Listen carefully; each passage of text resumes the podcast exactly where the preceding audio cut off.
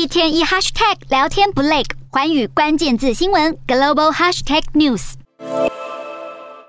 自从乌俄战争后，能源事务就变成俄罗斯与西方经济角力的核心。德国产业团体德国工业联盟 BDI 二十一号大砍德国今年经济成长预估值，并警告，要是俄罗斯天然气供应完全停止，那么德国将会面临经济衰退。好，报道中提到，BDI 大幅下修德国今年经济成长预估，从乌俄战争前预估值百分之三点五大砍到百分之一点五。而目前俄罗斯天然气供应速度下降，已经影响到欧洲是否能够将储气设施填满。而目前天然气的储存量只有百分之五十五。如果想要安稳度过今年的冬天，欧盟整体的目标储气量是在十月底前要达到百分之八十，以及在十一月底前要达到百分之九十。